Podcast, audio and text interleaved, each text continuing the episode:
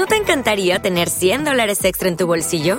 Haz que un experto bilingüe de TurboTax declare tus impuestos para el 31 de marzo y obtén 100 dólares de vuelta al instante.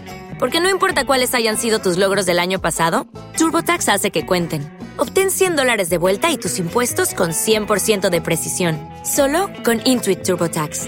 Debes declarar para el 31 de marzo. Crédito solo aplicable al costo de la presentación federal con TurboTax Full Service. Oferta sujeta a cambios o cancelación en cualquier momento.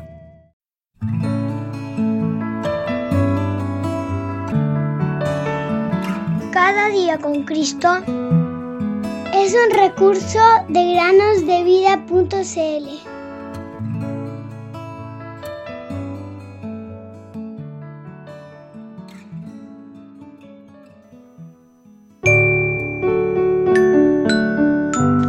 cielos, escucha tierra, porque habla el Señor. Isaías 1:2 muy buenos días, queridos niños. Bienvenidos un día más a meditar con nosotros. ¿Has leído alguna vez la historia del niño Samuel que servía en el templo siendo muy joven? Si buscas en Primera de Samuel, capítulo 2, versículo 18, en tu Biblia, allí dice: Samuel, siendo niño, ministraba delante del Señor.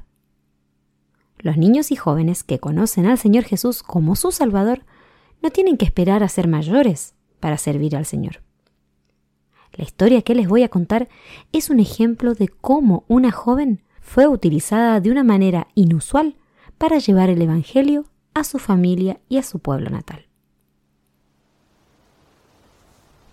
Point es un pequeño pueblo con vistas al Océano Atlántico que se ubica en el norte de San Vicente y las Granadinas.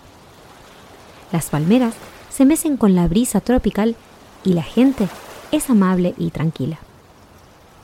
Allí hay muchos creyentes, entre ellos una señora llamada Glenda. Cuando Glenda era niña, iba a la escuela y tenía que viajar hasta Georgetown, algunos kilómetros al sur de su pueblo. Una de las tareas que los niños tuvieron que hacer era redactar una descripción del pueblo en el que vivía cada uno. Así que Glenda escribió su redacción sobre Point, su pueblo natal. Cuando el señor Seymour, su maestro, leyó la historia, le gustó tanto la descripción tan encantadora que Glenda había dado que le dijo a su esposa, debemos visitar ese pueblo con el mensaje del Evangelio. Y pronto. Él nunca había estado allí antes y estaba ansioso por ver este pueblito cerca del que Glenda escribió su ensayo. No pasó mucho tiempo hasta que el maestro y su esposa viajaron al pueblito de Glenda. Caminaron los 16 kilómetros que los separaban de Point, llevando una buena provisión de material evangelístico. Pasaron dos días repartiendo tratados bíblicos y visitando de casa en casa con el mensaje del Evangelio.